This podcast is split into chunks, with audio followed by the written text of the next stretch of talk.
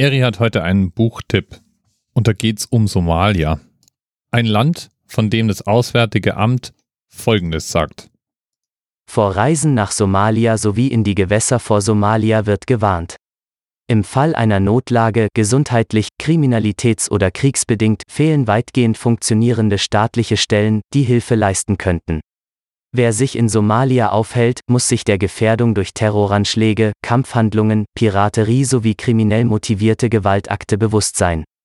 In anderen Worten, Michael Scott Moore war sich absolut bewusst, was für ein Risiko er einging, als der Journalist nach Somalia einreiste, um dort unter anderem über das Piraterieproblem in Somalia zu berichten.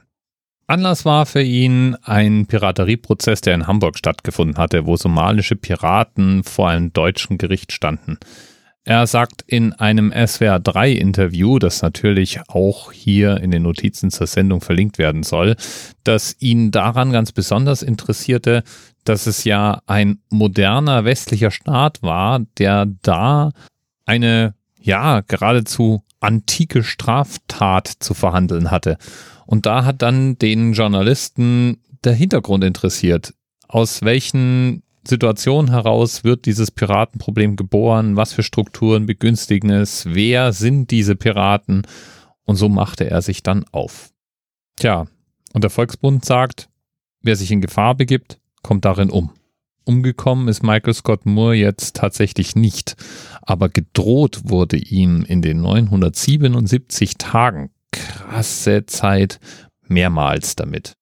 Und natürlich gab's auch ein Video mit Forderungen. Da steht Michael mit einer roten Blumendecke bedeckt in einer Gruppe von martialisch verhüllten Männern, die mindestens einen Raketenwerfer und verschiedene Maschinengewehre auch hinrichten und beantwortet Fragen, wie es ihm geht, First, yeah. How's your condition? Uh, my condition isn't very good.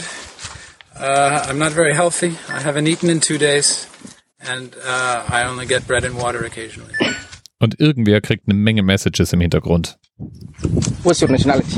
Uh, I'm American and I'm German. Because of that. American and German. You have two passports. Two passports, yeah. First attempt, when you arrived here. I arrived here uh, in early January. Eh? January 6th in Somalia. What about? Uh, sorry, it was a bit later than that, but uh, um, I, I came uh, I came to write um, about the condition of the Somali people and um, about uh, piracy in general and about uh, a, a construction project, a development project in, in central Somalia. How did you how did deal with you this uh, malicious men or gunmen? I'm, I'm sorry. Uh. Ich find's ja ziemlich irr, wie dieses Gespräch abläuft. Fast schon höflich. What are you feeling outside of life? I'm, I'm, I'm afraid. I'm, I'm terrified. Okay, then what do you are requesting for your government? eh? Uh, I have to request from uh, the American or the German government um, uh, the, the, the full ransom. Die Forderungen der Entführer waren damals 20 Millionen Dollar. Verhandlungsführerin auf der Gegenseite war Michaels Mutter. Es ist ganz klar, dass die natürlich keine 20 Millionen US-Dollar hatte. Die Entführer bestanden aber auf diesen 20 Millionen Dollar ziemlich lang. Irgendwann wurde es ihnen dann anscheinend dann doch zu nervig. Und sie ließen sich runterhandeln auf immerhin noch 1,6 Millionen US-Dollar. Auch eine Summe, die die Mutter von Michael erstmal nicht aufbringen konnte. Aber immerhin eine Summe, die nicht mehr so ganz unerreichbar The war. Und so begann seine Mutter mit Spenden sammeln, Familienmitglieder aktivieren und bekam die Summe letztlich dann zusammen. To Al-Shabaab. Is there any those? Uh, I mean, American troops are being killed with nine persons in near Adada. For their brothers, are they members of these uh, here? I, I think so. These uh, kidnappers here were related to uh, nine Somalis who were killed in, um, Okay. um, in, in, in action uh, by U- U.S. troops. Okay, thank you. Then we need, especially government here, need to pay the ransom. Yeah. Wie gesagt, ich finde es auffällig, dass die Entführer ja sogar Danke sagen, wenn er die Talking Points, die ihm gegeben worden waren, wiederholte. Trotzdem war der Aufenthalt bei den Entführern alles andere als freundlich.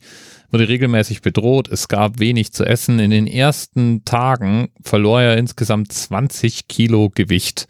Es war kein Scherz, als er in dem Video gesagt hat, dass er seit zwei Tagen nichts gegessen hatte und Brot und Wasser eigentlich die Hauptmahlzeiten waren, die er so bekam. Als er nach 977 Tagen gegen die Zahlung von 1,6 Millionen US-Dollar freikam, konnte er es erst gar nicht fassen.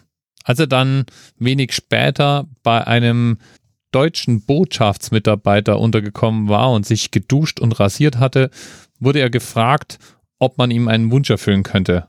Und er wollte dann als erstes ein kaltes Bier haben. Das muss nach 977 Tagen auch spektakulär gut geschmeckt haben. Heute kann er über seine Erfahrungen reden. Er hat die Erlebnisse in dem Buch Wir werden dich töten 977 Tage als Geisel von Piraten verarbeitet und in diesem Buch auch nie den Blick des Journalisten verlassen. Man lernt also nicht nur seine persönliche Sicht auf die Dinge, sondern auch sehr, sehr viel über den Kontext hinter dem Piratenproblem in Somalia.